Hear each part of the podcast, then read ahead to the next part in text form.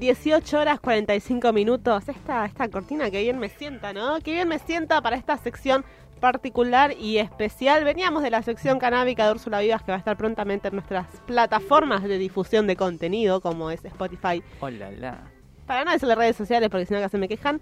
Tenemos sección de audios. Esto que suena acá es la sección, la cortina de la sección en la cual te traemos un recorte de lo que ha pasado últimamente. En este caso, ese recorte comienza, arranca por el sector derecho, Nayara Bonori. Sí, arranca por la derecha, encara por la izquierda, eh. Eh, A ver si termina gol. termina en gol, no termina, todo lo que yo hago termina en gol, por favor, te pido. Oh, oh, La humildad prima acá es algo que está siempre. Bueno, vamos a hablar de eh, algo que tiene carácter de actualidad y al mismo tiempo no. ¿Por qué?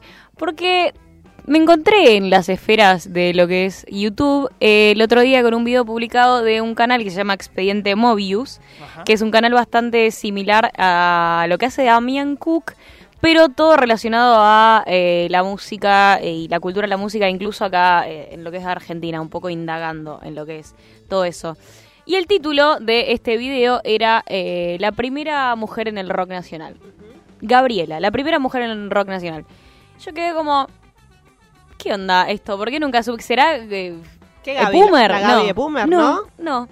Eh, Gabriela es eh, una mujer que nació en agosto del 45.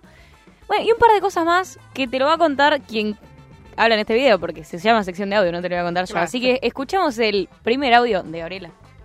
Para 1972, Gabriela ya había publicado sus dos primeras grabaciones, su sencillo Campesina del Sol y el long play Gabriela, compuestos por canciones de folk rock con sensibilidad social que iban desde el existencialismo hasta el cuidado de la naturaleza.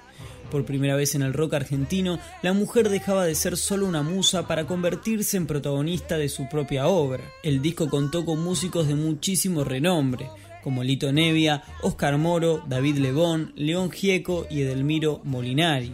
Un verdadero Dream Team del carajo. El contexto es el siguiente. Gabriela nació en agosto del 45, se crió bastante con chamamé correntino y viajó por diferentes lugares por el laburo de su papá, que eh, la hizo un poco nómada de todo esto. En Brasil compró su primera guitarra, en el 60 la familia volvió a Argentina, ella se fue a París, descubrió ahí a los Beatles, a Johnny Mitchell y un montón de artistas más, y volvió en el 70 a Argentina. Se presentó en la oficina del manager de Almendra y le dijo, mira, yo hago esto. ¿Te sirve o no te sirve? Te sirve y la quiso producir y derivó en lo que fue este disco con estos eh, músicos del carajo, el Dream Team del carajo, como bien dice eh, acá el expediente Mobius. Pero pasó algo más, que es el segundo audio. Ese mismo año también formó parte del fundacional Buenos Aires Rock, el festival más importante de la escena en esa época que organizaba el editor de la revista Pelo, Osvaldo Daniel Ripoll. Este gran protagonismo tan repentino nos refleja un poco el impacto que había generado en tan poco tiempo. Ya mismo la primera cantante de rock argentino, Gabriela, que va a estar acompañada por eh, Lito Nevia, por Moro y por Edelmiro Molinari. Y Rinaldo también. Tiene una campesina del sol cuidando su maíz. Uno con sombrero de paja la vio. Surcos de tierra fresca tenía él. Golpean los parches de mi pecho. Bailan descalzos. Esto fue en el 72, el Buenos Aires Rock, que fue también eh, en el mismo año en el que sucedió el acusticazo, que también ella compartió escenario con estas personas y se dio como el primer CD eh, de un show en vivo también. Todo el Buenos Aires Rock por la revista Pelo, que está buenísima, fue una de las primeras revistas de, Sí, de sí. rock. Las más significativas, Re. claramente. Lo que pasó, y termino con esto porque la hago re larga, es que después hubo el, el Festival de Triunfo Peronista en el 73. Ella apareció en el lineup con Box Day, Papo, qué sé yo, pero apareció con el nombre de Gabriel, no le pusieron Gabriela. Ay, le pusieron Gabriel. Gabriel. Esta y otras cosas hicieron que ese arte se fue eh, Claramente, básicamente sí. del país y eh, empezó a hacer su música afuera.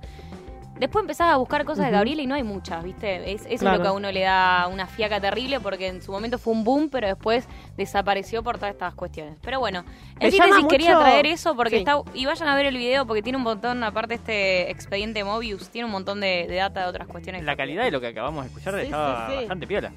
Está muy bueno, aparte también agarra recortes de diarios de la revista Pelo y están citados por otra chica que hace la voz, como si fuese ella. Está piola también. Así que eso. Yenda, Yenda. yenda a por ese, ese video para conocer a la Gaby, ¿no? Es la Gaby. Y el último, eh, uno nada que ver, ¿no? Para, para Se otro ríe, lado. ya- pues, ya no sé qué- qué- para. Ahí, Volanteamos. Esto ahí, es ahí volanteo, la ruleta rusa de audio, no sé, lo que toca, toca. cambiamos de frente, seguimos con la, con la analogía futbolera, cambiamos de frente, vamos para la derecha. Entonces, nunca, pero bueno, en este sentido sí. Guarda. Eh, Sí. Salió un tema de Roger King y María Becerra, que son dos cantantes que la están repegando en todo lo que es la escena del trap, el reggaetón, qué sé yo. Y eh, hicieron una nota en la urbana con Andy Kuznetsov y hablaban acerca de su pareja porque sacaron un tema juntos y esto decía. A ver. ¿Quién de los dos es más bruto o bruta? Yo. ¿Sí? ¿Torpe? Sí, vos. Sí, pobre vida, pobre. Es ¿Por qué se-. Porque, sí, te, te golpea mucho. Me choco con todo, me golpeo, juego al básquet, me golpeo. te todo el tiempo, todo el tiempo. Por Todo ahí lo tiempo. mandás, ponele, no sé, yo estoy cocinando y le digo, gordo, no sé, ¿me ayudás con algo re simple? Por ahí me vas a este frasco, Tira el frasco. tira el frasco y te tira la sartén a la vez, es como que se va a salir cagada a la vez, pobrecita. Quédate quieto, Roger. Me dio ternura porque ella es una reina. ¿viste? Pobrecita, él tira todo. Eh, sí, tiró todo. Bueno, yo soy un poco sí. ¿Qué quieren que les diga? Yo tiro todo. Identificada absolutamente, todo al suelo. Pac, tac. Sí, sí. Lo traía a colación para ver si ustedes, quién- quiénes son. So- yo creo que soy un poco... Sí, sos, sí. Soy, soy bastante Yo torpe. soy mega torpe. Mega Pero, torpe. ¿viste? Para Harry, que no estaba bardeando fuera del aire.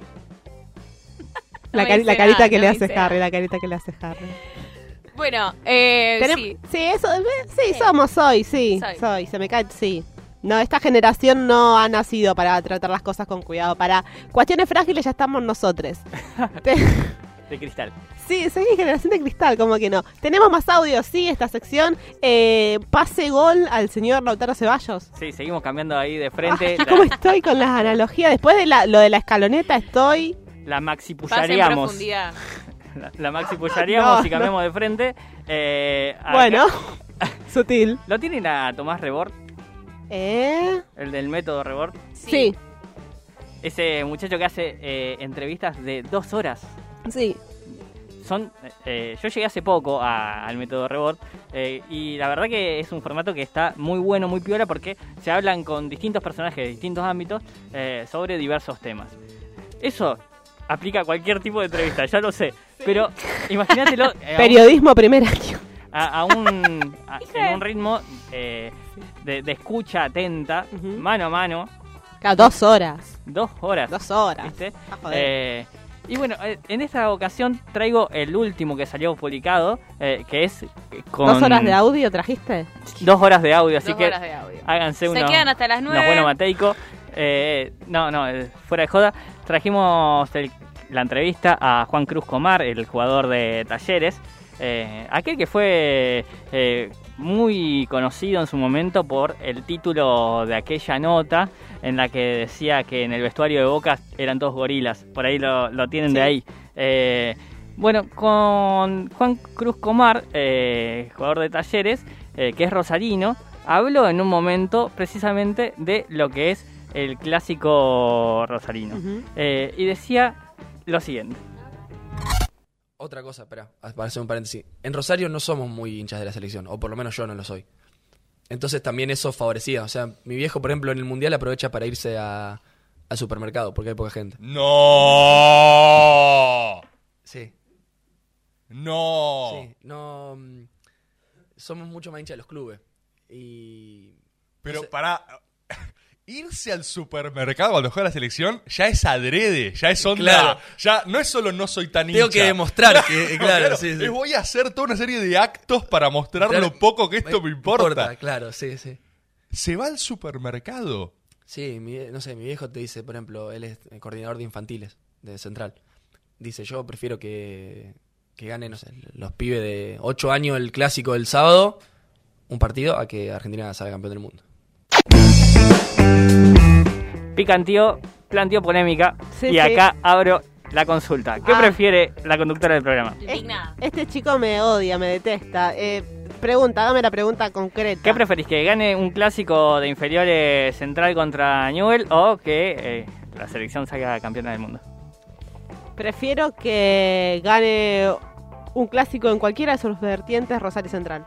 Ah, bueno, Bueno. sácamela. Lo prefiero, ¿qué decirle? Yo sabes que te voy a contestar. Le voy a mandar a este pibe que vaya a ver el monumento cuando ganó la Copa América acá. Pasa que nadie es de, no es de central ni de Newell, ¿o no? Ah, no, es, es una chacarera, digo. Cla- claro, aplica al Sí, segundo claro. audio que vamos a escuchar ahora, ver. porque eh, Juan Cruz Comar, que es rosalino, llegó en un momento, el jugador de Talleres, llegó a Talleres y se encontró con un fenómeno muy particular de la sociedad cordobesa. Fíjense.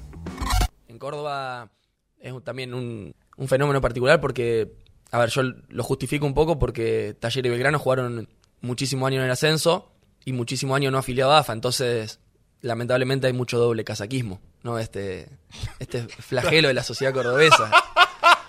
Hay un problema en la Hay sociedad problema. cordobesa que es el doble casaquismo. Claro, es un problema que se está solucionando y la única forma de solucionarlo es con buenos resultados. O sea, con, no sé, con Taller en primera y compitiendo contra Boca y River y eso te da chance de... Es espectacular lo que estás diciendo. Claro, vos tenés un fenómeno de doble casaquismo acumulado por Ah, tiempos de ascenso. Claro, vos imagínate, yo vengo de Rosario, no es la, el- la- una cuna pasional, ¿no? De, de- del fútbol. Y por ahí me acuerdo, llegaba a talleres, eh, entrenamientos y salía con el auto del, del predio y estaba la gente pidiéndote foto con el pantalón de River y la remera de talleres. Y yo no lo podía creer. Yo no lo podía creer. Yo no podía creer que haya un ser doble casaca dentro del Dream Team del mundo al revés. Mirá cómo te acusan ahí. A mí doble casaca, disculpame, yo soy de River desde que nací, reina. No, de- Mentira. Yo después digo, si tengo Central, Newell, ¿cuál elijo entre esos dos? Digo, bueno, ¿cuál me parece mejorcito? Esa es otra discusión, pero ni en pedo doble casaquismo. Te recuerdo que estamos grabando este programa. No, pero aparte, hay que ver si nosotros te queremos en nuestras huestes. Eh, o Se sea, la, se Yo la no necesito que vos regalamos. me quieras en Se la, lado. se la Pero- regalamos, Lauta. Se la regalamos. no, la casa aplica el derecho de admisión. Oiga, oiga. No, no. Por favor. Doble casaca no. pido. Doble casaca no. Nunca, rey. Hasta Eh, ahí. interesante, re- eh, yendo a buscar estos dos Vos no materiales. contestaste igual. ¿Qué preferís? ¿Que gane Newells o que gane la selección? ¿Un clásico de inferiores o la O la selección de la selección. Copa del Mundo? La Copa del Mundo. Claro, mi rey, por favor, estaba esperando La un Copa poco de del Mundo. sentido. Por Yo favor. sabés desde dónde lo analizo, desde una Sí. cuestión de alegría colectiva. Porque inferiores, mal que mal, eh, a ver, es como una alegría... Él piensa en Qué- todo qué eso. romántico. Qué, Ay, gener- ay, qué qué generoso. qué romántico. amoroso. Perdón, quería participar, chicos, disculpen, muy buen programa. Un generoso, un generoso. Te queremos, Harry, y ya que estoy, te agradezco muchísimo el habernos acompañado el día de hoy, Harry. Muchísimas gracias a la querida Úrsula, que hizo la sección canábica muy pronto en nuestras plataformas, el querido Enzo, dándolo todo en la producción. Nayara, muchas gracias, aunque seas doble casaca, te quiero. Nunca, no soy doble casaca. Hasta yo el martes que quiero, viene. dale. Hasta el martes que viene. Chao, Lautaro, aunque seas de News, te queremos. Chao, Lolo. Eh, mi nombre es Diana Maraciolo, esto ha sido El Mundo al Revés, nos reencontramos el martes que viene a las 17 horas aquí por el aire libre.